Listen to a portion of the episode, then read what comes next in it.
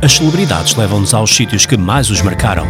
No meu bairro, com o Fernando Ribeiro dos Moonspell. O meu bairro, aquilo que eu onde ainda me sinto em casa, é o bairro da Brandoa, na Amadora. Uh, e se me fizessem esta pergunta há uns 20 ou 30 anos atrás, eu tinha aqui um roteiro uh, bastante porreiro para vos apresentar. Hoje em dia, o bairro da Brandoa uh, sofreu uma grande descaracterização, não é? Devido aos problemas que, que existem em Portugal, devido à falta de dinheiro também para hum, muitas famílias de, de terem uh, um sítio onde podem fazer algo mais que, que, dormir. E na altura, quando eu cresci no bairro da Brandoa Amadora, uh, nós tínhamos a fama de ser uma cidade dormitório mas não tínhamos esse proveito e agora hum, é exatamente ao contrário. Por isso, hoje em dia é muito difícil fazer um roteiro. Ah, vai ali, vai àquele restaurante, ou vai hum, ver isto, ou vai ver aquilo.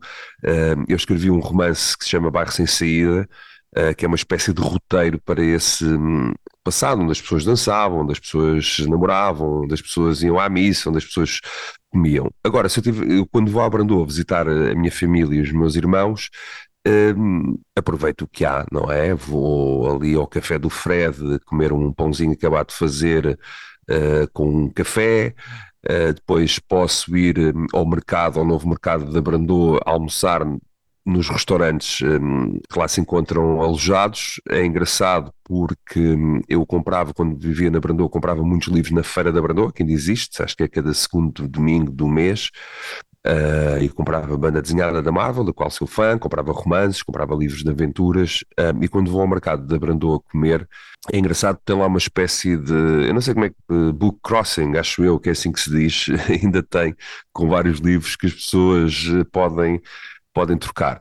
À noite, ainda existem um ou dois bares, mas acho que agora se tornou um pouco perigoso ir, ir aos bares e cá assim umas cenas que não haviam na minha um, adolescência, mas para mim continua a ter eh, o misticismo do morro, dos, dos lugares uh, um pouco degradados, uh, porque um, esses lugares, ao contrário, por exemplo, Lisboa, de Alcobaça, dos centros das cidades, são extremamente genuínos e há ali um encontro de energias muito engraçado, um folclore quase uma comida quase. Eu lembro-me de fazer o Fórum da Brandoa, uh, onde esteve durante alguns anos eh, patente, era a exposição anual da BD Amadora, que é a cidade da BD, vai-se lá saber porquê, mas é, pronto, ainda bem, alguma coisa pelo menos.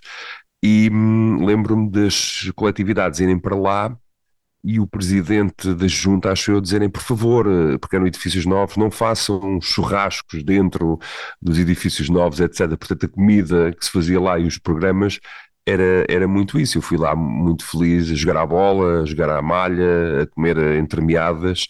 Uh, por aí fora, não é um lugar que se calhar mais óbvio para as pessoas visitarem o meu bairro de infância, mas eu pelo menos ainda tenho um grande carinho por, por este bairro da Brandoa.